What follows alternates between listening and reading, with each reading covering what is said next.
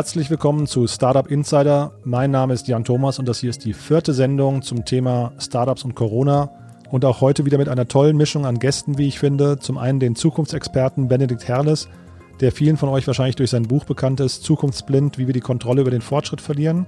Als zweiten Gast haben wir dann Mark Miller von Carl Square, ehemals CatCap im Podcast. Er ist M&A-Berater und wird mal durchleuchten, wie sieht es denn eigentlich gerade auf der Investorenfront aus? Wer investiert eigentlich gerade? Welche Hoffnung kann man sich als Startup machen, wenn man gerade auf Kapitalsuche ist? Und welche möglichen Auswirkungen könnten eigentlich aus Amerika hier rüber schwappen, wenn dort äh, größere Tech-Unternehmen gerade zusammenbrechen?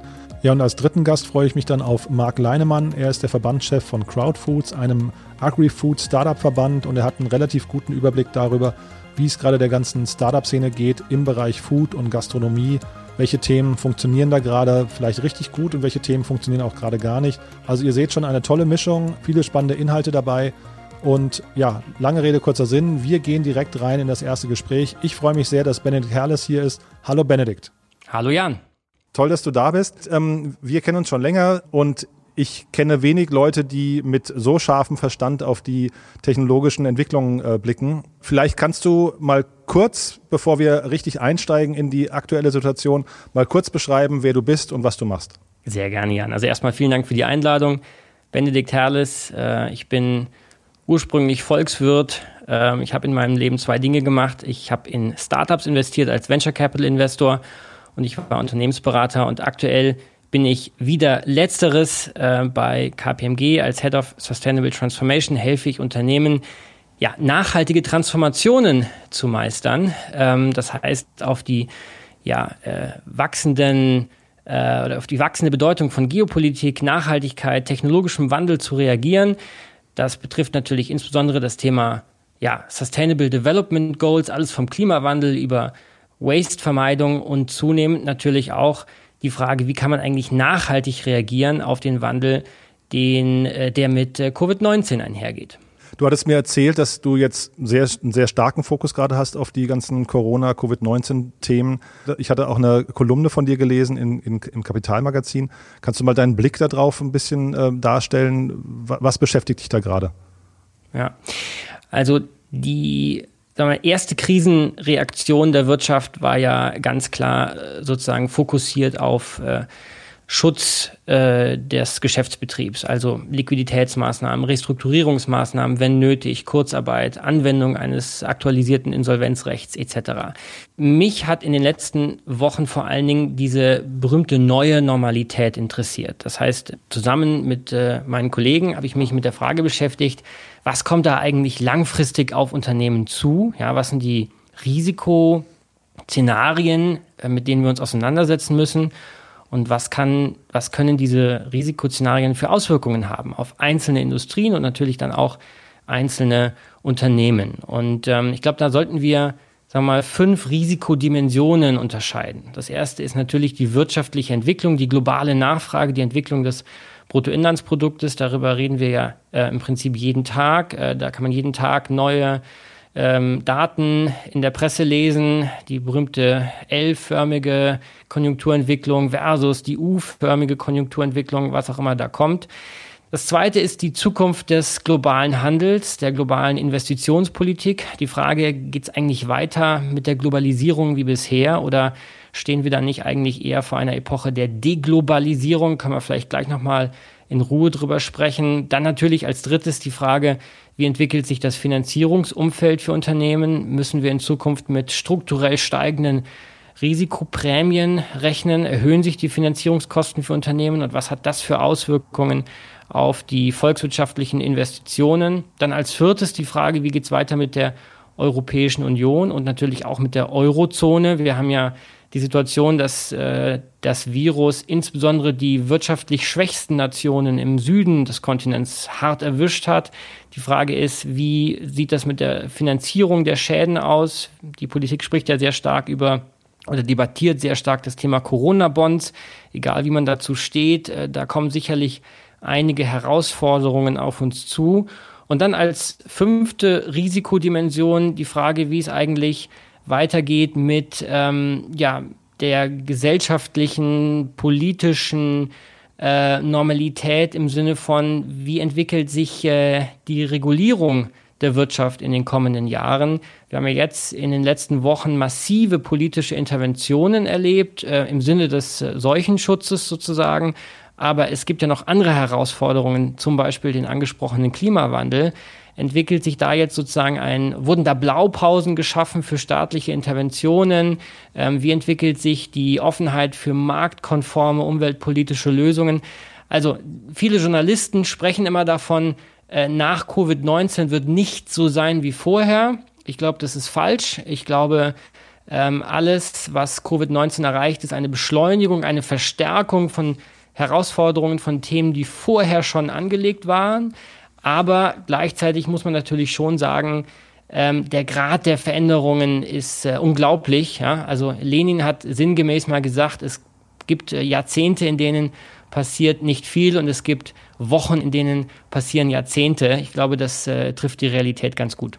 Was sind denn aus deiner Sicht dann die größten Risiken jetzt gerade zur Zeit? Also wenn du, wir, wir sprechen ja auch so ein bisschen über den Weg ähm, zum New Normal. Und was sind denn da die größten Fehler, die man machen kann? Ne, du sagtest ja, es ist so eine, Turbotransformation, eine Beschleunigung, aber es klingt ja auch äh, sehr viel Hoffnung mit, finde ich, bei dem, was du sagst. Aber was sind denn so die großen Probleme und Herausforderungen, die du gerade siehst? das hängt natürlich sehr stark von der, von der Perspektive ab. Ne? Also aus Perspektive der Schwellenländer zum Beispiel haben wir gerade eine richtig, richtig herausfordernde Zeit. Ähm, in den Schwellenländern wurde ja in den letzten Jahren, in den letzten Jahrzehnten, muss man sagen, ein enormer Wohlstand geschaffen.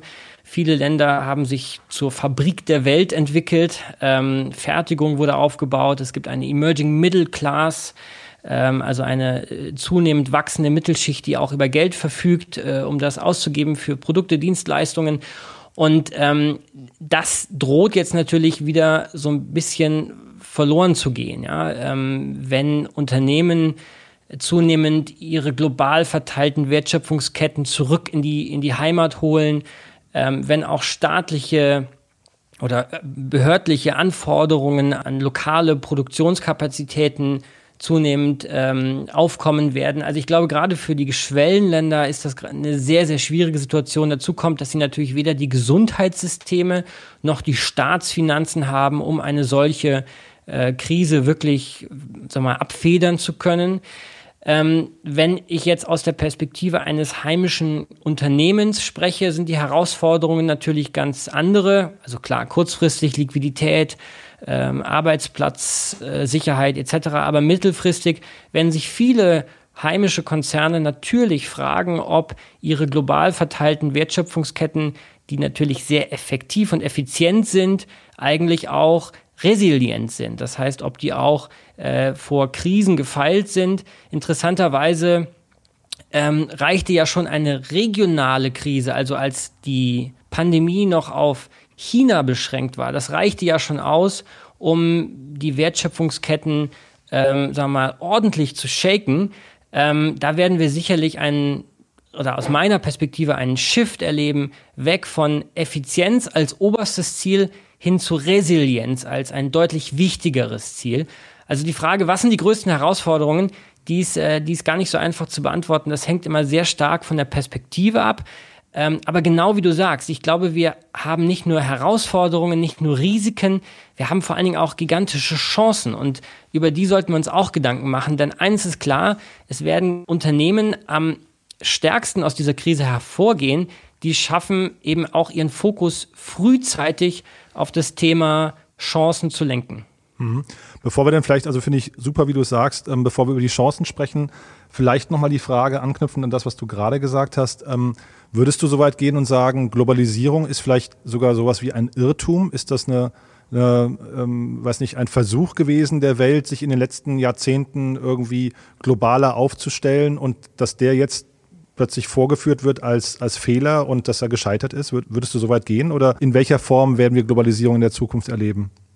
Nein, so weit würde ich auf keinen Fall gehen. Ich glaube, die Globalisierung war kein Irrtum, keinesfalls. Es Wäre aber auch falsch zu behaupten, irgendjemand hätte sich für Globalisierung entschieden. Es war eine Entwicklung, die sozusagen auf verschiedenen Faktoren basierte, aber nicht auf der, auf der Entscheidung eines oder weniger Menschen. Die Globalisierung hat erstmal gigantischen Wohlstand in den letzten Jahrzehnten geschaffen. Sie hat äh, Milliarden von Menschen, Milliarden von Haushalten aus der Armut äh, geholfen Und, ähm, und das war gut. Aber selbstverständlich gab es Gewinner und Verlierer der Globalisierung, ganz klar. Und ganz klar ist auch, dass wir die Globalisierung in der Form, wie wir sie in den letzten Jahrzehnten erlebt haben, so wahrscheinlich in Zukunft nicht mehr erleben werden. Das sind eben genau diese Faktoren, die ich gerade beschrieben habe. Wir werden die sogenannte Industrial Repatriation äh, wahrscheinlich erleben, also die Repatriierung industrieller Prozesse, die globalen Finanz- und Güterströme werden sich wahrscheinlich verändern. Also Globalisierung, so wie wir sie heute kennen, das wird wahrscheinlich nicht mehr der Fall sein oder in abgeänderter Form. Aber Globalisierung an sich war kein Fehler. Und man muss ja auch verschiedene Dimensionen der Globalisierung unterscheiden. Wenn wir über Globalisierung reden, dann meinen wir ja fast immer ähm, äh, sozusagen die wirtschaftliche Globalisierung. Wir reden dann von Produktion und Handel und, und im Kopf äh, fahren die Containerschiffe über die Weltmeere, aber natürlich gibt es auch eine kulturelle Globalisierung. Und warum soll die durch Covid-19 äh, auch nur ansatzweise äh, zur, zu einem Erliegen kommen? Ganz im Gegenteil, Covid-19 zeigt ja, dass wir im Prinzip eine Spezies sind, die auch vor sehr ähnlichen Herausforderungen steht. Das ist eine Weltkrise, wie wir sie wahrscheinlich noch nie erlebt haben. Also da ist ja eher von einer vielleicht sogar stärkeren kulturellen Globalisierung auszugehen. Das ist ein schweres Thema, ein großes Thema. Ähm, und auch da hängt sehr stark ab, welche Perspektive man eigentlich hat. Die Frage, die ich mir dabei stelle, ist, welche Verantwortung geht mit Globalisierung einher? Also ähm, ist, ist natürlich, ich bin total bei dir und ich finde es auch faszinierend zu, zu sehen vom Timing her, dass wir jetzt gerade quasi eine Internetverbreitung haben und Social Media ähm, uns dabei hilft, wirklich uns kulturell äh, alle miteinander zu vernetzen und zu sehen, was dort gerade passiert auf der Welt. Ähm, also dieses One World Feeling, das da eigentlich aufkommt. Aber ich, ich ja. frage mich, ich frage mich zeitgleich, ähm, ob Globalisierung speziell in den Produktionsketten, ob da nicht eigentlich auch eine Art von Verantwortungsbewusstsein ähm, jetzt in den Vordergrund treten müsste. Ähm, denn es ist natürlich jetzt relativ leicht, sich nur auf sich selbst zu konzentrieren und zu sagen, Hauptsache wir kriegen unser eigenes Land in den Griff. Wie siehst du da so die Zukunft? Ja, definitiv. Und ich finde, das war auch einer der, sagen wir mal, erschreckendsten Aspekte dieser Krise auf einer internationalen politischen Ebene. Ähm, wir erleben ja im Prinzip eine G-Zero-World, wie das der Politikwissenschaftler Ian Bremmer mal bezeichnet hat. Also eine Welt, in der es eigentlich ein geopolitisches Machtvakuum gibt, weil keine Nation oder kein Verbund an Nationen, wie beispielsweise die G7, willens oder in der Lage wären, globale Führerschaft äh, sozusagen zu managen. Und ähm, wir hatten also oder wir haben eine globale Krise, aber ohne globales Krisenmanagement. Weder China noch die USA noch die G7, noch die UNO haben sich in irgendeiner Weise hervorgetan als sozusagen Führungskraft. Und das ist natürlich schwierig bei einem Virus, der äh, weder Grenzen kennt und der in Zeiten äh, von sozusagen globalen Handels- und, und, und, und Reiseströmen innerhalb kürzester Zeit komplett global ist. Ja? Und gerade da bräuchte es ja eine globale Krisenintervention und genau die gab es nicht wir leben eben in dieser G-Zero World, ja, also weder G7 noch G20, sondern G0 am Ende des Tages. Dann lass uns noch mal kurz ähm, äh, mit Blick auf die Uhr, Benedikt, ähm, mal äh, über die Chancen sprechen. Ähm, ich glaube auch, dass da unglaublich viele Chancen liegen in dieser Krise. Ähm, vielleicht ist auch Krise dann irgendwann sogar rückblickend das falsche, der falsche Terminus dafür. Aber kannst du mal aus deiner Sicht ähm, vielleicht mal einordnen, welche Art von Chancen siehst du gerade? Also zum es, es hängt, hängt, so ein bisschen davon ab, in, in welcher Frist. Ne? Also ich glaube, kurzfristig gibt es sicherlich die Chance, ähm, die Digitalisierung weiter voranzutreiben. Ja? Diese Homeoffice und die Lockdown-Periode, die hat natürlich eine ganz andere Offenheit mit sich gebracht für virtuelle Organisationen, verteilte Organisationen. Damit das funktionieren kann, brauchen wir mehr Investitionen in Kommunikation, in Kollaboration, in neue Plattformen etc. Ähm, diese Repatriierungsprozesse, über die wir gerade gesprochen haben, diese industriellen, diese industrielle Heimkehr, von der man vielleicht ausgehen kann, die wird entsprechend auch Investitionen in Prozessautomatisierung, in verstärkte Robotik, in, in, in heimischen Fertigungsbetrieben resultieren. Ähm, das ist das eine. Das andere ist natürlich, es gibt neue Wachstumsmärkte. Es gibt Branchenfelder mit verstärkter Nachfragedynamik, natürlich getrieben durch gestiegene öffentliche aber auch private Ausgaben, zum Beispiel im, im Gesundheitssektor. Und dann ist natürlich das ganz große Thema Nachhaltigkeit äh, am Horizont. Also gibt es sowas wie einen grünen Neustart der Wirtschaft. Wir sprechen ja heute schon sehr stark ähm, über Konjunktur- und Förderprogramme mit einer entsprechenden Nachhaltigkeitszielsetzung. Das wird die Politik entsprechend umsetzen. Also äh, vor der Krise, vor Covid-19 war es ja das dominante Thema, zu Recht. Und das wird auch wiederkommen. Ähm, und es gilt jetzt aus Unternehmenssicht natürlich diese äh, diese Programme, diese, ja, diese, diese Nachhalt, dieser Nachhaltigkeits-Restart der Wirtschaft, den gilt es zu antizipieren. Und ähm, insofern bin ich, äh, bin ich sehr überzeugt davon, dass wenn man es richtig macht, man die Chance hat, als Unternehmen sogar gestärkt aus dieser Krise hervorzugehen. Mhm. Bei dem, zu dem grünen Neustart vielleicht nochmal ganz kurz. Was könnten da die, die Probleme sein? Weil mein Eindruck wäre, dass man momentan mit der Gießkanne quasi rausgeht und verteilt äh, Fördergelder und Soforthilfemaßnahmen auch an Unternehmen, die möglicherweise eigentlich perspektivisch äh, vom Markt verschwunden wären und hält die quasi künstlich am Leben. Hat der grüne Neustart, müsste man da irgendwie eine Schablone anlegen und sagen, es gibt bestimmte Faktoren, auf die man achten sollte bei dem Verteilen von, es ist ja hinterher nur endliches Kapital vorhanden. Also wie, wie würdest du da vorgehen? Da gibt es keine einfachen Antworten. Und Nachhaltigkeit ist ein herausforderndes Thema, weil der Nettoeffekt von Nachhaltigkeitsmaßnahmen immer relativ schwer zu berechnen ist. Da gibt es ja ganz einfache Beispiele. Die Nutzung einer Papiertüte im Supermarkt, äh, die ist eben nur dann nachhaltig, wenn ich die mehrfach nutze. Und ähm, sozusagen diese Berechnung des Nettoeffekts, also der, die Berechnung des wirklichen Nachhaltigkeitseffekts, ähm, der ist schwer. Und genau deshalb brauchen wir eben keine Gießkanne, sondern sehr smarte eine sehr smarte Förderung von Maßnahmen, die dann auch einen entsprechenden, wirklich positiven Nettoeffekt ähm, auf die Biosphäre, auf das Klima, also auf das Thema Nachhaltigkeit im Allgemeinen haben. Und ähm, deshalb ist die Frage schwer zu beantworten. Deshalb ist die Gestaltung dieser Förderprogramme alles andere als einfach.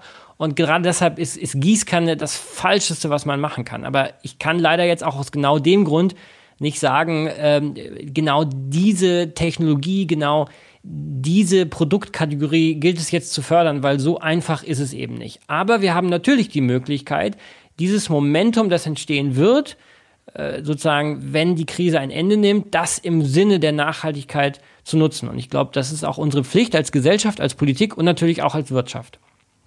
Ein tolles Schlusswort, Benedikt. Ähm, vielen, vielen Dank für das ähm, schöne Gespräch. Äh, ganz spannende Impulse, finde ich. Vielleicht kannst du abschließend noch sagen, wer sich bei dir melden sollte. Also gibt es, gibt es Menschen, die mit dir in Austausch treten sollten? Ähm, gibt es Dinge, die du, äh, wo du helfen kannst oder auch, wo man dir helfen kann?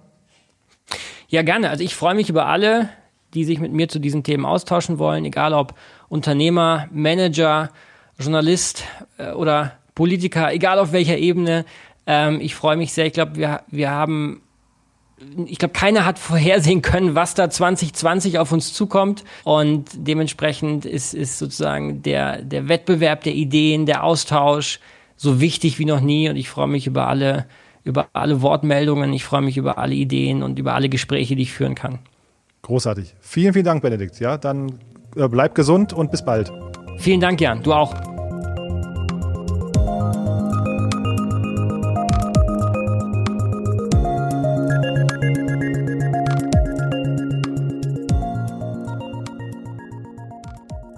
Das war also Benedikt Herles von KPMG in München.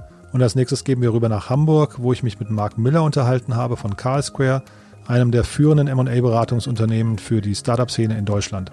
Herzlich willkommen, Mark. Ja, hallo Jan, grüß dich. Marc, bevor wir einsteigen, kannst du vielleicht einmal kurz erklären, was ähm, äh, Carl Square, beziehungsweise bis vor kurzem wart ihr bekannt als CatCap. Ihr habt euch umfirmiert, umbenannt. Äh, vielleicht kannst du mal kurz erklären, was ihr macht. Wir, wir, beraten Unternehmen bei strategischen Kapitalmaßnahmen. Das kann sein der Unternehmensverkauf äh, oder aber auch die Wachstumsfinanzierung äh, oder auch der Zukauf. Ähm, und das geht eben dann von Privatinvestoren bis hin zum Thema IPO. Du hattest mir erzählt, ihr macht sehr viel oder euer Fokus liegt stark bei äh, MA, Private Equity und so weiter. Kannst du mal so ein bisschen abgrenzen äh, und vielleicht auch einordnen, wer, für wen, für wen seid ihr tätig, für welche Branchen, mhm. wer sucht zum Beispiel auch nach äh, Startups gerade ähm, oder generell? Also vom, vom Prinzip ähm, ist immer, immer die Frage, was ist der Anlass ähm, dieser äh, Investorengespräche? Ähm, natürlich bei Startups äh, geht es ums Thema Finanzierung ähm, und, und Wachstum äh, zu befeuern mit neuen Investoren, mit neuem Investment. Ähm, und bei reiferen Unternehmen geht es zum Teil ja auch ums Thema Teilverkauf, Gesamtverkauf, Unternehmensnachfolge. Ähm, und in dem Sinne haben sich in Deutschland und Europa und der Welt ähm, verschiedene Investoren rausgebildet, die eben die verschiedenen Bedürfnisse befriedigen können. Ähm, und äh, wohingegen halt die Venture Capital Geber stärker auf das Thema äh, Wachstums- und Potenziale schauen, ähm, äh, schauen eben Private Equity Geber eher auf das Thema Sicherheit des Geschäftsmodells, ähm, Sicherheit der Cashflows, aber auch die wollen natürlich auch einen Wert ähm, erzielen. Und der ähm, Venture Capital Investor, der will ja immer sagen wir, einen Faktor 10 plus oder Faktor 20 haben auf sein Investment, je nach Phase, wo er einsteigt. Und der Private Equity Geber, der ist eher zufrieden mit einem Faktor 3 bis 5 auf sein Investment. Ähm, der wird auch stärker noch mit der Bankfinanzierung arbeiten ähm, und entsprechend wird er seinen Return dann erwirtschaften. Und so sind diese verschiedenen Anlageklassen, Private Equity, äh, Venture Capital, äh, die äh, agieren beide und die kriegen Geld von großen Pensionskassen, ähm, von Versicherungen, von, von Family Offices und die müssen für ihre Investoren Rendite erwirtschaften ähm, und das tun sie eben in verschiedenen Anlageklassen. Kannst du mal aus Sicht der Startups ähm, analysieren, was sich gerade geändert hat in den letzten Wochen? Also nimmst du eine Veränderung wahr? Sind Investoren zurückhaltender? Gibt es Downrounds? Ist es tatsächlich so, dass Investoren mehr auf ihr Bestandsportfolio achten als auf Neuinvestitionen und so weiter? Also kannst du da mal so versuchen, so ein bisschen mhm. das einzuordnen? Also wir lebten ja zehn Jahre in so einer äh, auf der Insel der Glückseligen, weil jedes Jahr war Wachstum, jedes Jahr war Sicherheit und ähm, das heißt, es gab eine große Erwartbarkeit der Businesspläne. Ähm, Natürlich, äh, Startups bewegen sich natürlich immer in, in einer disruptiven Welt. Sie sind ja selber Disruptoren ähm, und äh, ja, haben eine neue ähm, Wertschöpfung, die sie bereitstellen. Ähm, insofern war da immer eine große Dynamik drin ähm, und natürlich auch da gab es immer auch wieder Abschreibungen und Unsicherheit, aber man konnte doch relativ klar die, die Pläne machen. Und ähm, jetzt auf einmal ähm, haben wir wieder eine Welt, wo wir nicht wissen, äh, wie geht es weiter. Gibt es eine zweite äh, Infektionswelle, ähm, werden sich Gewohnt, Gewohnheiten ändern vielleicht, äh, Bereich Tourismus und Reise. Und, ähm, und in all den Branchen, die eben von dieser persönlichen Interaktion sehr stark betroffen sind, fällt es schwer, einen Plan zu machen. Für die Unternehmer selbst, aber auch für die Investoren. Ähm, und äh, also noch schlimmer als ähm, eine, Krise ist Unsicherheit, äh, weil da keiner weiß, wie lange dauert die Krise, ähm, wie kommen wir da wieder raus, äh, wann muss ich wieder auf Angriff schalten und da warten alle erstmal ab so ein bisschen. Und das ist ein bisschen die Situation, wo wir haben. Ähm, das war, ähm, ich denke zurück an die, an die Finanzkrise 2008, 2009. Ähm, da war das ähm, auch ähnlich. Da war eben die, das Vertrauen weg in die Banken ähm, und in die äh, Staatsfinanzen. Deswegen haben alle erstmal abgewartet und sind auf Sicht gefahren. Und heute ähm, haben wir halt die Unsicherheit, wie, was bedeutet dieser Virus ähm, für, für unser Zusammenleben. Und ähm, da gibt es jetzt Branchen, die sind davon stark betroffen. Also überall, wo sich Menschen äh, im großen Stil treffen, also eben Tourismus, bei Events, ähm, da äh, ist eben unklar, was es bedeutet. Ähm, und alle, alle Branchen, die stärker digital funktionieren, also Software, ähm, aber auch Internetgeschäftsmodelle, da sehen wir eigentlich, dass die davon weniger betroffen sind, zum Teil auch eher davon profitieren. Ähm, und so gucken sich die Investoren einfach gerade an und, und fragen sich, können wir eben ob ein Venture Capital oder Private Equity oder auch strategische Investoren, können wir da irgendwo ein Business Case rechnen und können wir da was draus machen oder nicht? Und in dieser Unsicherheit ähm, werden eben manche Investments erstmal zurückgestellt, ähm, aber andere werden entsprechend auch forciert. Ich glaube, was man nicht vergessen darf, ist, es gibt ja ähm, mittlerweile eine erwachsene Investorenbranche. Das heißt, ähm, die Mittel sind da, die sind ja auch alloziert, ähm, die, Sicht, die, die, die äh, Sichtweisen sind eher mittelfristig, acht bis zehn Jahre laufen diese Fonds. Ähm, man investiert in Firmen für fünf Jahre oder auch länger. Das heißt, da ist eine kurze Delle mal kein Problem, ähm, aber es ist ein Problem, wenn man halt nicht weiß, wo die Reise hingeht. Mhm, aber wenn du gerade sagst, ähm, man möchte einen Business Case rechnen können, ich vermute ja mal, dass gerade genau das das Problem ist im Moment, ne? dass man eben nicht genau weiß, wie sieht ein Business Case, der vielleicht in der Vergangenheit funktioniert hat, in der Zukunft noch aus. Ich verstehe aber trotzdem, wenn ich dir zuhöre, ist es nicht so, dass ihr euren Kunden gerade empfehlt, erstmal zu warten und den, die Investitionen erstmal ein halbes Jahr oder ein Jahr zu vertagen.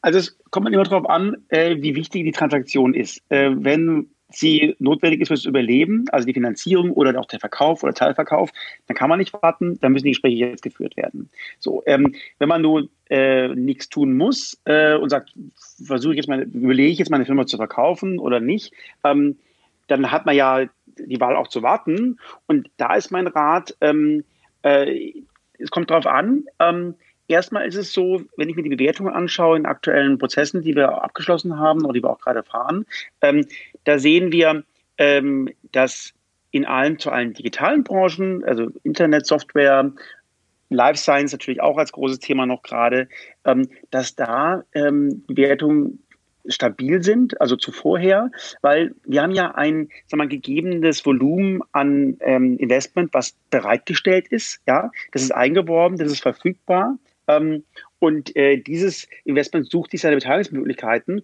Und da gibt es eben weniger, die ja entsprechend attraktiv sind oder die eben planbar sind. Und entsprechend haben die Firmen, die halt heute auch zeigen, dass sie in Corona-Zeiten ähm, Geld verdienen, ähm, kriegen ihre Investoren zu den Bewertungen, wie sie vorher auch schon waren. Ähm, und ich glaube, ähm, es ist ein Realismus da. Ähm, und ich glaube auch bei Investoren großes Verständnis, das hat mich auch überrascht, die sagen, ähm, wir wissen, dass ihr möglicherweise die nächsten sechs Monate nicht wachsen werdet, ja, oder auch einen leichten Rückschlag habt. Aber wir glauben an euer Geschäft und wir investieren nicht, weil wir die Firma jetzt gleich wieder verkaufen wollen. Venture Capital und Private Equity ist kein Day Trade, sondern ähm, das ist eine, eine, eine Wette oder ein Investment auf die nächsten drei bis fünf Jahre. Und und der, der, der, der fällt in der Bewertung dieses, diese kurze Zeitpunkt gar nicht so sehr ins Gewicht. Ähm, insofern ähm, wird weitergemacht und natürlich ist, die, äh, ist ein Unterschied zwischen Neuinvestment und äh, Reinvestment. Ähm, und da sehe ich, dass die, ähm, die Investoren, die reinvestieren müssen in ihr Portfolio, dass sie natürlich sich darauf fokussieren, dass sie aber auch treu sind zu ihrem Portfoliounternehmen und das Vertrauen, das aufgebaut worden ist, ähm, da nutzen dafür, weil kein Unternehmer ist zuzurechnen, dass er eben jetzt diese Krise mit Corona auftritt. Ähm, die Frage ist, wie geht er damit jetzt um? Trifft er die richtigen Entscheidungen? Kommuniziert er äh, proaktiv? Hat er auch einen Plan, da rauszukommen? Das ist sicherlich ein Thema. Ähm, und äh, was Neuinvestments angeht, ähm, da ein Stück weit müssen ja Startups immer disruptiv sein und Faktor 10 haben, besser sein als der Status quo. Ähm, und da, wenn Firmen das so sind und eben ein, ein, Produkt bereitstellen, was den Notwendigkeiten des Marktes trifft, vielleicht sogar jetzt noch stärker äh, in der aktuellen Situation, dann bekommen die weiter Investment. Und ich glaube, sicherlich in der, in der Hochphase der letzten Jahre, als alles immer nach oben ging, da haben sich auch Firmen eine Finanzierung bekommen, die vielleicht nicht so, nicht Faktor 10, sondern nur Faktor 5 waren. Und die tun sich wahrscheinlich jetzt schwerer auch in den Gesprächen.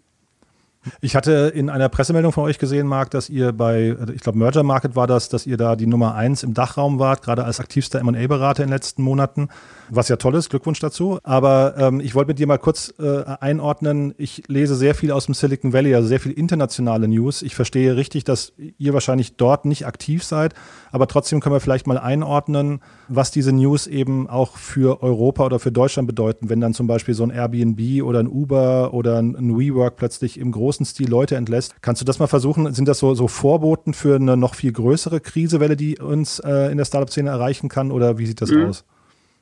Also ich würde da schon ganz klar nach, nach Branche differenzieren wollen.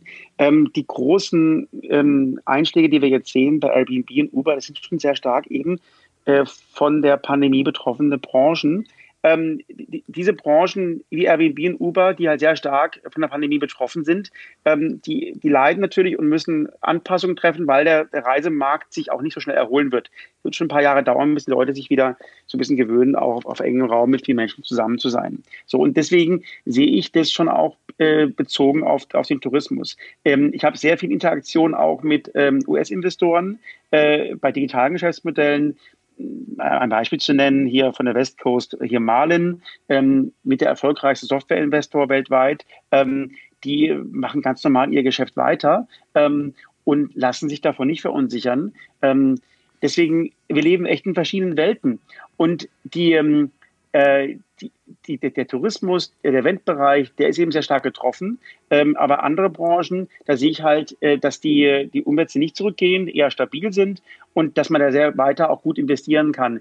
Deswegen man muss man auch sehen, psychologisch, dass natürlich diese, diese Pandemie zieht wie so eine, so eine Welle durch die, äh, durch die, durch die Welt. Ähm, und wir sind jetzt in Deutschland zum Beispiel schon wieder am Arbeitsplatz, ähm, weil das schon durchgezogen ist und die Stimmung ist hier besser. In UK, meine Kollegen berichten mir, die sind noch zu Hause, dass die Stimmung nicht so gut ist. Und USA ist Welle noch am Laufen. Und wenn mir die USA Sorgen machen, dann nur deswegen, weil natürlich die wirtschaftlichen Auswirkungen in den USA möglicherweise am größten sind. Und die USA ist halt die Konjunkturlokomotive der Welt und auch die Innovationslokomotive. Und wenn das sich, ähm, sag mal, ähm, in der echten Krise ähm, äußert, dann hat es aber weniger mit Silicon Valley zu tun, sondern allgemein, dass dann die USA wegfallen als wichtiger deutscher Handelspartner. Also wenn ich das bei WeWork richtig verstanden habe und der Softbank, ist es ja so, dass da zum Beispiel Tranchen nicht bezahlt wurden. Diese Gefahr siehst du nicht als einen generellen Trend, dass jetzt zum Beispiel Investoren vielleicht auch selbst nicht mehr über die liquiden Mittel verfügen, um ihren Verpflichtungen gegenüber Startups gerecht zu werden. Das siehst du nicht. Das sehe ich nicht. Ähm, und natürlich ähm, ist der Softbank und WeWork ein explosives Gemisch, ähm, als das natürlich das WeWork-Geschäftsmodell eine große Wette war. zu sagen, wir machen den Bereich von äh, Co-Sharing-Offices äh, zu einem Tech-Bewertung wollen wir an die Börse bringen oder überhaupt äh, zu Tech-Bewertung das Ganze groß machen. Das sind Immobilienunternehmen. Ähm, und das, da war dünnes Eis mit oder ohne Corona. Ähm, und dann investiert von Softbank, die vor allem das Geld, äh, das Ölgeld der Scheiß investieren, ähm, die wiederum jetzt gerade den, den, den, die, die Absenkung der Ölpreise verdauen müssen ähm, und auch noch in Aktienmärkten sehr aktiv äh, waren, sehr long waren und damit ihre Position bereinigen müssen. Das ist so das Gemisch, was wir da haben. Aber auch bei aller Bedeutung von Softbank für den Markt, es gibt eben auch, ich sag mal, eine mittelständische geprägte Branche von Investoren, also mit einem Fondsvolumen zwischen 50 und vielleicht irgendwie 350 Millionen. Ähm, die haben jetzt Geld und ich habe noch von keinem Fall gehört, dass jemand das Geld seiner Investoren nicht bekommen hat. Also dass der Fonds das Geld von den Investoren nicht bekommen hat und dass die Fonds ihre, ihre Einzahlung nicht gemacht haben, die sie machen mussten. Schon mal beruhigend. Ne? Ähm, du hast jetzt relativ viel über die Branchen gesprochen, die betroffen sind. Siehst du denn auch klare Gewinner? Du hast eben so ein bisschen Tech schon mal als ähm, oder, oder Deep Tech, ich weiß gar nicht, als ähm, hast du angedeutet, dass das ein Gewinner sein könnte. Siehst du andere Branchen, die auf der Gewinnerseite sind? Ja, also ich, alles äh, rund um das Thema digitale Unterhaltung, ähm, Gesundheit, ähm, äh, Ausbildung, Lernen, digitales Lernen sehe ich klar als Gewinner. Ähm, wir haben mal äh, analysiert, jetzt gerade kürzlich, äh, wie haben sich eigentlich die Kurse entwickelt von den Games, Apps, Firmen ähm, und die sind äh, klar im Plus, äh, also äh, zu Prä-Corona, ähm, haben also diesen großen Marktindex ganz klar geschlagen. Ähm, ich rede jetzt nicht nur von, von Zoom und solchen Themen, aber auch so ähm, von ähm, Gaming-Apps, ähm, Klavierspiel-Apps, die einfach alle zu großen Zulauf haben und die Leute eben auch Geld ausgeben. Ähm, es gibt ja weiter ein Budget, äh, was da ist. Ähm, natürlich, wenn viele Menschen ihre Arbeit verlieren, dann wird es auch durchschlagen auf die. Aber erstmal ähm, ist ja das, das, die Zeit, das Konsumbudget ist da. Und wenn man nicht verreisen kann, dann fließt es eben in andere Bereiche rein. Davon abgesehen sehe ich eine große Breite von Unternehmen, Internet, Life Science, Software, Tech allgemein, ähm, die treue Kunden haben, äh, nicht nur im Consumer-Bereich, also vor allem auch im Business-Bereich ähm, und auch unsere laufenden Transaktionen. Ähm, da sehen wir, dass zum Beispiel die Kunden nicht kündigen, ja, also die, die Geschäftskunden. Ähm, einer meiner Kunden hat auch seinen Kunden angeboten, ähm, die Zahlungen zu strecken und äh, später zu bezahlen und um irgendwie denen zu helfen. Das hat kaum jemand angenommen. Ich glaube, dass unsere Sicht auf den Markt sehr stark verkürzt ist. Wir sehen natürlich, wir als sag mal, technologieorientierte ähm, Akteure sehen natürlich sehr stark den Tech-Markt. Der ist davon total sehr stark betroffen natürlich auch. Ähm, aber es gibt eben auch einen, einen großen, breiten Mittelstand, ähm, der in zehn Jahren gutes Geld verdient hat, auch Rücklagen gehabt hat und der halt auch mal ein, ein, schweres Jahr durchstehen kann. Ja? Und die, die jetzt umfallen, sind halt die, deren Geschäftsmodell ganz weggebrochen ist, ihr Tourismus, oder eben auch eben Startups oder Existenzgründer, die halt noch nicht die, die Rücklage bilden konnten. Ähm, und die werden ja zum Teil auch zurechtgerettet. Und zum Teil ähm, wissen die Investoren ja auch, warum sie da investiert haben. Sehr spannend, ja. Und dann vielleicht nochmal zwei kurze Fragen, Marc. Ähm, äh, einmal weiß ich ja, dass du auch als Business Angel aktiv bist. Siehst du da einen grundsätzlichen Unterschied zwischen institutionellen Investoren und, und Business Angels? Gibt es da vom Verhalten her gerade einen Unterschied? Also ja, ich würde schon sagen, dass ähm, Business Angels sind von jeher ja auch eher die Partner der, der Gründer. Die kommen früher rein, sind stärker auch Mentoren und da merke ich schon, ähm, dass da ein große Treue ist, auch eine enge Kommunikation, äh, häufiger Austausch und, und die kämpfen auch mit, um da durchzukommen, jetzt durch so Situationen. Ähm, vielleicht auch, weil es auch ein bisschen emotionaler äh, und auch idealistischer getragen ist, was immer die Frage ist, ob das gut ist, äh, zu, zu sein in dem Geschäft. Aber ähm, da sehe ich doch irgendwie ein, ähm, bei den Bestandsinvestments, glaube ich, eine, eine hohe Nachhaltigkeit. Und bei Venture Capitalisten, ich glaube, ähm, die gucken sich natürlich auch jetzt natürlich stärker auch an. Ähm, die müssen das Portfolio am Laufen halten. Ähm, und da ist auch eine, zum Teil auch eine Kapazitätenfrage. Wir, wir können sich auch kümmern um neue Investments. Ähm, auf der anderen Seite, ähm, wenn ich mir die Venture Capital Fonds so anschaue, gibt es auch viele Fonds, die frisch Geld eingeworben haben, auch zum ersten Mal Geld investieren. Die haben gar kein so großes Portfolio aufgebaut bisher. Ähm, und ich sehe auch, dass die zum Teil ja auch neue Generation von Investmentmanagern aufgebaut haben. Ähm, und, und da sehe ich, dass die weiter aktiv äh, sich Themen anschauen und auch investieren. Aber vielleicht ähm, ist bei den Venture Capitalisten noch stärker auch äh, ein Abwarten drin, dass sich Dinge auch wirklich beruhigen.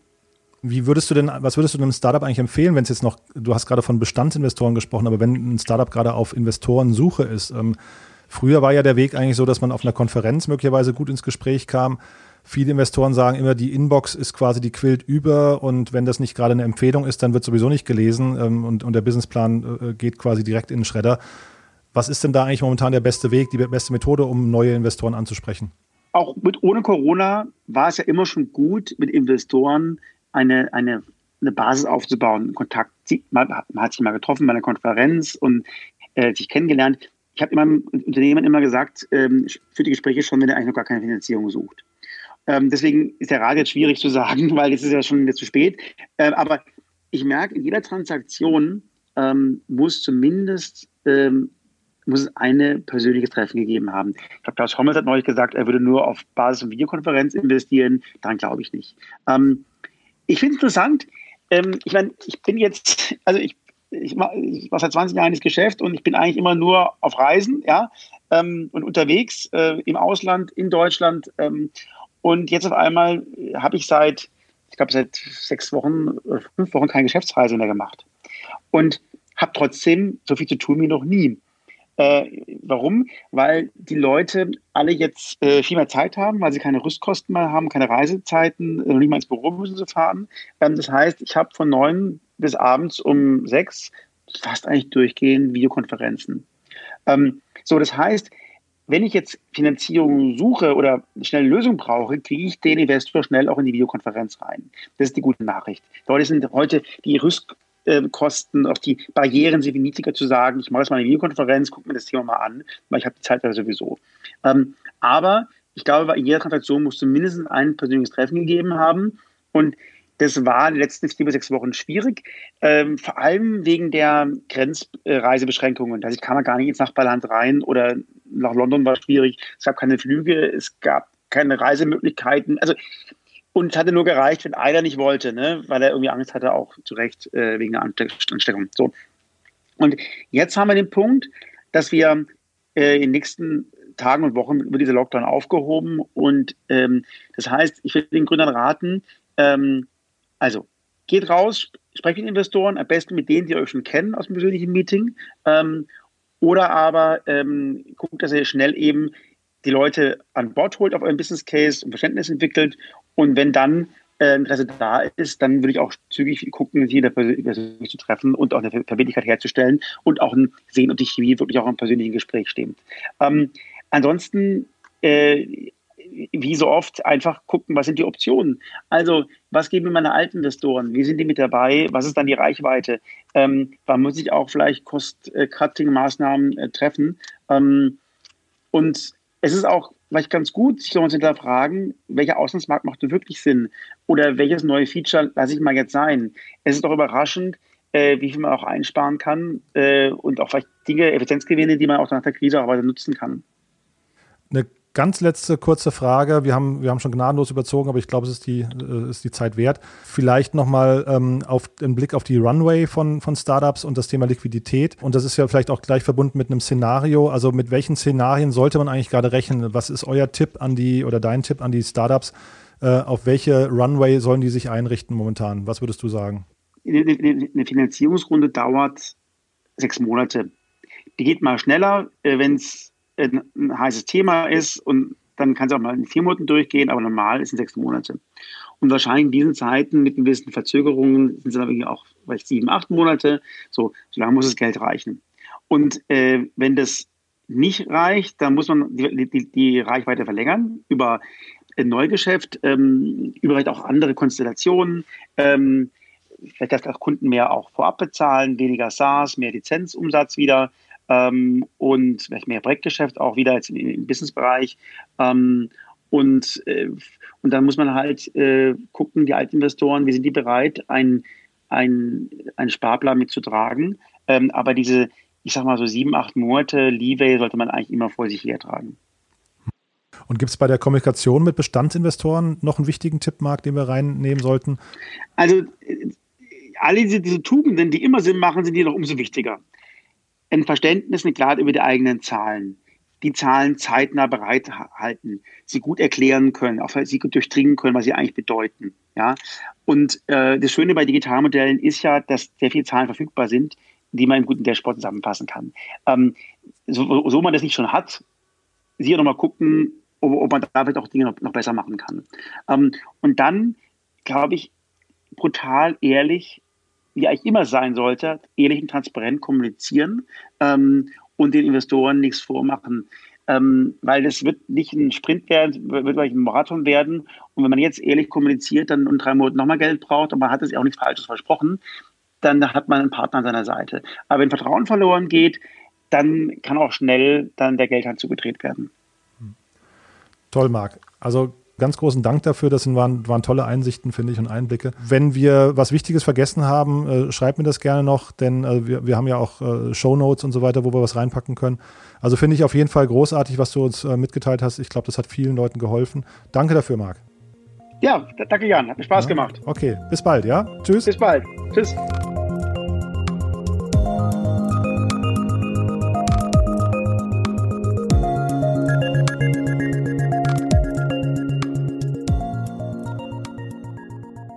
Das war also Mark Miller von Carl Square in Hamburg. Und bevor wir jetzt gleich mit dem nächsten Gast weitermachen, noch ein paar kurze Hinweise. Zum einen hatte uns ja Paul Berg von Good Jobs darüber berichtet, dass es Mitarbeitern manchmal im Homeoffice nicht wirklich gut geht. Also Stichwort mentale Gesundheit. Und da hat Paul uns jetzt nochmal ein paar Links nachgereicht, äh, an wen man sich da wenden kann. Ein äh, wirklich nicht zu unterschätzendes Thema, das sich wahrscheinlich der ein oder andere Unternehmer mal anschauen sollte. Dann der Hinweis, falls ihr pitchen möchtet im Podcast, ihr könnt das gerne machen. Schickt uns dazu bitte eine maximal einminütige Audiodatei mit eurem Pitch und wir versuchen das in einer der nächsten Ausgaben einzubauen. Und dann eben noch der Hinweis, falls ihr euch bewerben möchtet für diesen Podcast, je ausgefallener eure Geschichte ist oder je kraftvoller die Maßnahme, die ihr ergriffen habt oder je außergewöhnlicher das Projekt, das ihr gerade gestartet habt, desto wahrscheinlicher ist es, dass wir euch hier ähm, auch einladen. Wir verstehen den Podcast als eine Art Wissensaustausch. Ähm, von daher möchten wir natürlich auch gerne Leute einladen, die so ein bisschen über die unbequemen Wahrheiten sprechen, ähm, die vielleicht schon ein paar Sachen durchgemacht haben und erklären möchten, worauf sie geachtet haben und was vielleicht auch der positive Effekt hinterher war. Also Wissen zu teilen, das ist eigentlich so das, worum es hier geht. Ja, und nun freue ich mich auf unseren nächsten Gast. Marc Leinemann ist bei uns. Er ist Verbandsvorsitzender von Crowdfoods, einem Startup-Verband für Agri-Food-Startups. Die Aufnahme war am Anfang ein bisschen ruckelig, deswegen steigen wir gleich ein mit der ersten Frage. Also bitte nicht wundern, Marc ist nicht so unhöflich, dass er sich nicht vorgestellt hat. Aber wie gesagt, es hat ein bisschen geruckelt. Deswegen, hallo Marc, schön, dass du da bist und erklär uns doch vielleicht gleich am Anfang erstmal, was genau Agri-Foods eigentlich bedeutet und wofür das steht und wie es sich abgrenzt. Also wir definieren Agri-Food als äh, alle wirtschaftlichen Aktivitäten von Unternehmen, die vom Acker bis zur Gabel gehen.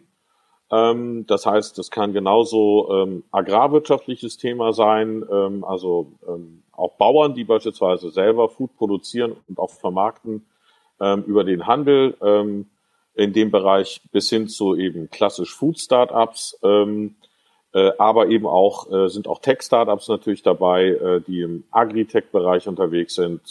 Oder im Foodtech-Bereich oder auch im Digital Foodtech-Bereich, ähm, ich sag mal, Ernährungs-Apps, ähm, ähm, Logistiklösungen im Food-Bereich, ähm, E-Commerce-Systeme und so weiter. Und kannst du uns Crowdfoods noch mal ein bisschen näher bringen? Wofür genau steht ihr und wie setzt ihr euch zusammen?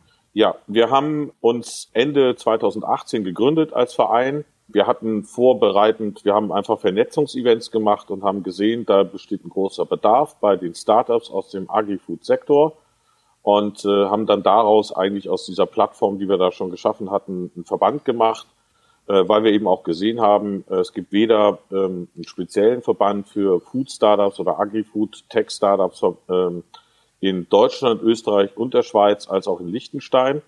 Und äh, da wir hier am Bodensee das gemacht haben und da auch schon grenzüberschreitend unterwegs waren, haben wir uns gedacht, lass uns einen länderübergreifenden Verband machen äh, zu dem Thema, der die Startups fördert, unterstützt ähm, äh, mit allen relevanten äh, Sachen, die da notwendig sind für die Startups.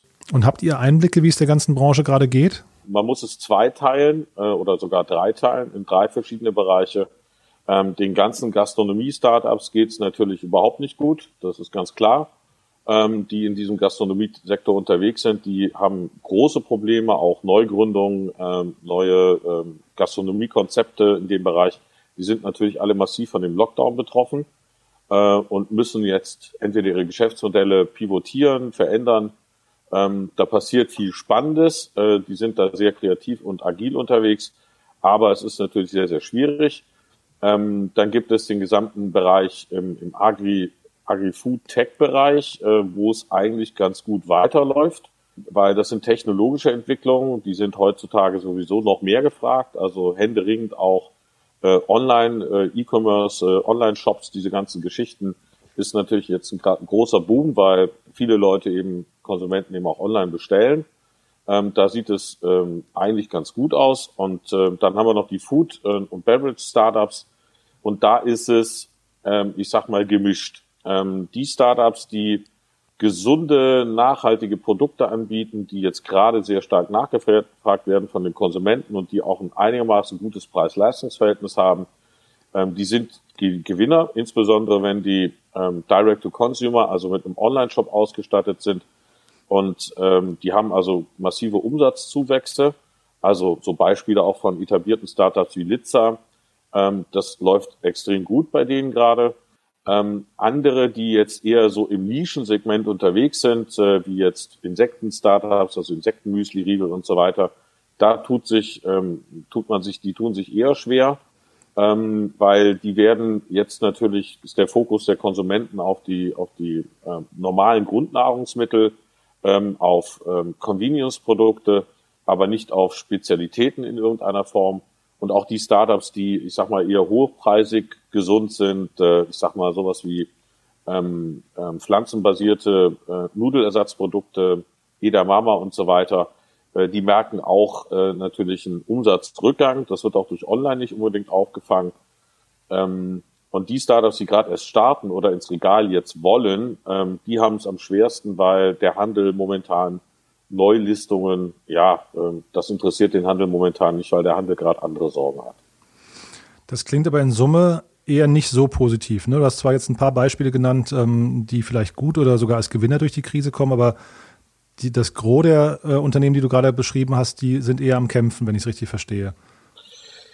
Ja, ich würde sagen, äh, die Hälfte äh, ist am Kämpfen. Es ist auch ein bisschen eine Mentalitätsfrage.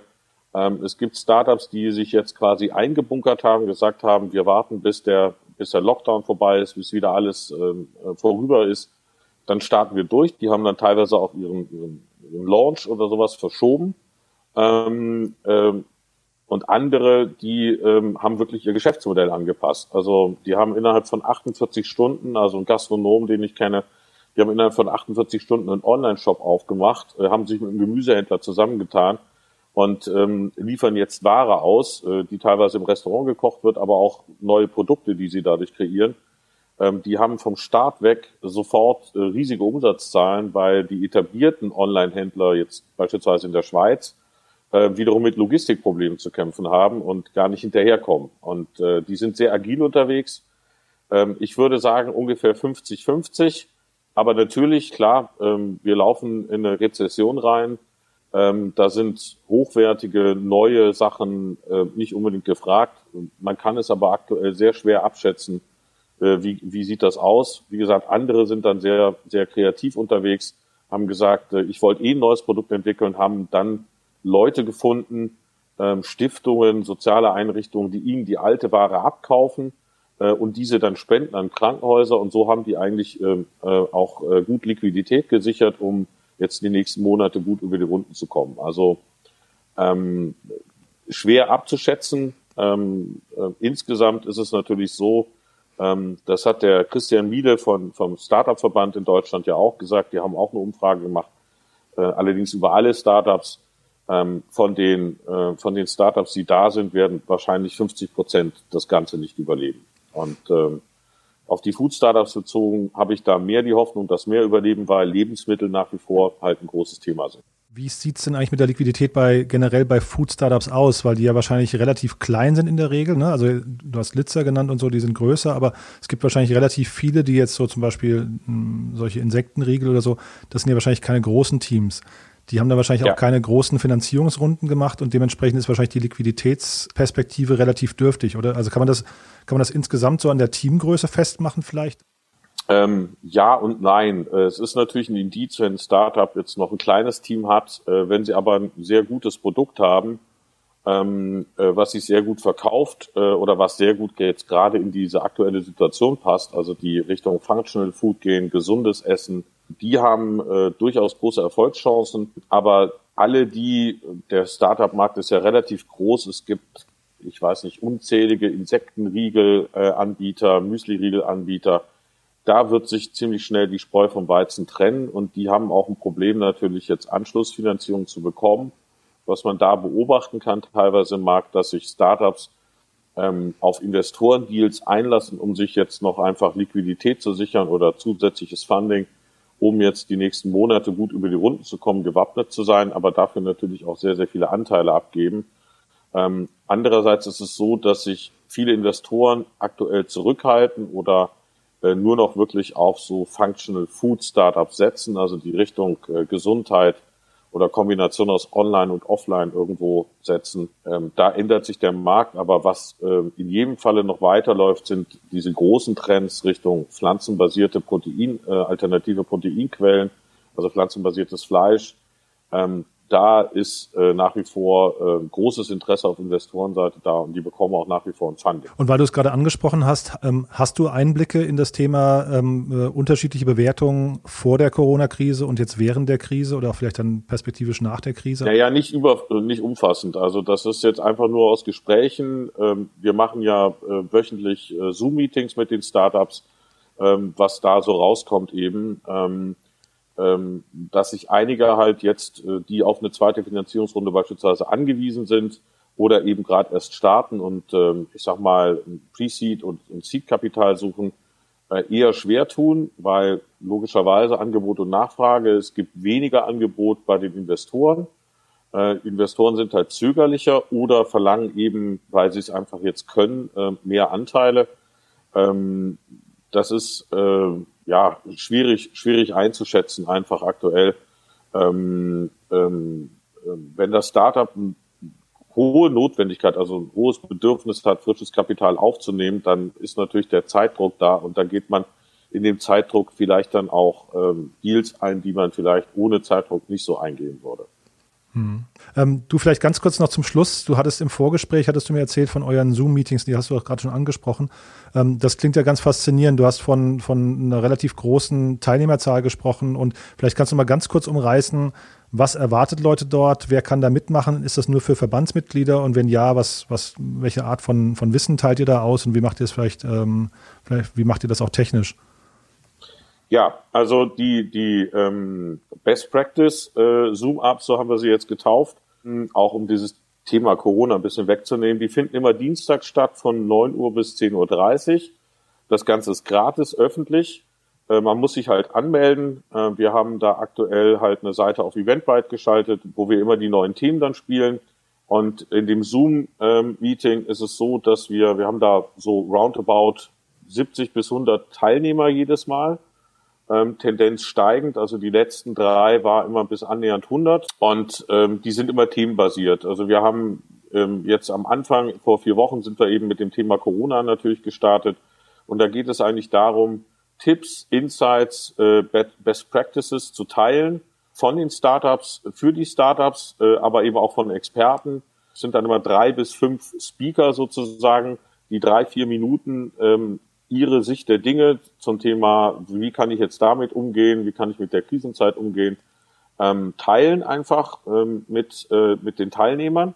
Und ähm, dann sind wir so nach ungefähr 20, 30 Minuten sind wir durch. Und dann gibt's die offene Fragerunde, wo dann jeder Teilnehmer Fragen stellen kann. Ähm, und wir diskutieren die dann äh, mit den Speakern zusammen. Und äh, wenn danach noch Zeit ist, gibt's auch die Möglichkeit, dass Startups auch noch pitchen können ähm, oder kurz irgendeine andere Frage stellen können. Ähm, Gibt auch Leute, die äh, aktuell vielleicht äh, ihren Job verloren haben, dort dann aber auch äh, ankündigen können, hey, ich suche einen Job das funktioniert ganz gut, weil es gibt auch Startups, die wachsen ähm, und die zusätzlich Personal brauchen. Ähm, das ist eigentlich ein ganz guter Austausch. Man kann dann die Fragen im Chat immer stellen und wir nehmen die dann der Reihe nach durch. Ähm, das ist eigentlich eine ganz gut angenommene Plattform aktuell. Cool. Klingt großartig. Haben wir aus deiner Sicht was Wichtiges vergessen, was du gerne noch loswerden möchtest? Eigentlich ist es das gewesen. Ähm, äh, vielleicht noch als Info ergänzend, diese Crowdfood äh, Zoom-Ups, äh, weil die so gut angenommen werden, ähm, werden wir so schnell nicht einstellen. Die werden also bis Ende des Jahres auf jeden Fall durchgezogen werden. Und ähm, das ist halt wirklich Wissen teilen von Startups für Startups. Ähm, jeder ist da willkommen. Äh, jeder kann auch mitmachen, kann sich auch mit einem Thema einbringen oder als Speaker bewerben, äh, wenn er ein bestimmtes Thema hat. Ähm, also da gerne mal auf unsere Webseite gucken. Da finden sich alle Informationen auch im Blog. Und wir haben die, die Meetings werden auch aufgezeichnet und sind dann öffentlich zugänglich hinterher. Super. Ich wünsche euch viel Erfolg, ähm, äh, kommt gut durch die Krise, bleibt gesund und äh, bis bald mal wieder, Marc. Danke, das wünsche ich euch auch und äh, auch allen Zuhörern jetzt da draußen, bleibt gesund, äh, nicht nur physisch, sondern auch mental. Cool. Danke. Danke dir, ne? Bis dann. Tschüss. Danke, bis dann. Tschüss.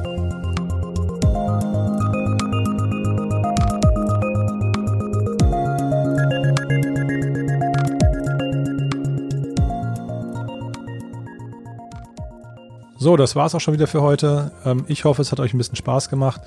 Und wenn ihr uns unterstützen möchtet, wir freuen uns, wenn ihr den Podcast weiterempfehlt, auf LinkedIn oder per E-Mail an eure Freunde schickt und äh, vor allem an andere Unternehmer. Bleibt mir nur zu wünschen, dass ihr gesund bleibt und wir uns vielleicht in den kommenden Tagen wieder hören in der nächsten Folge. Vielen Dank fürs Zuhören. Bis dahin. Tschüss.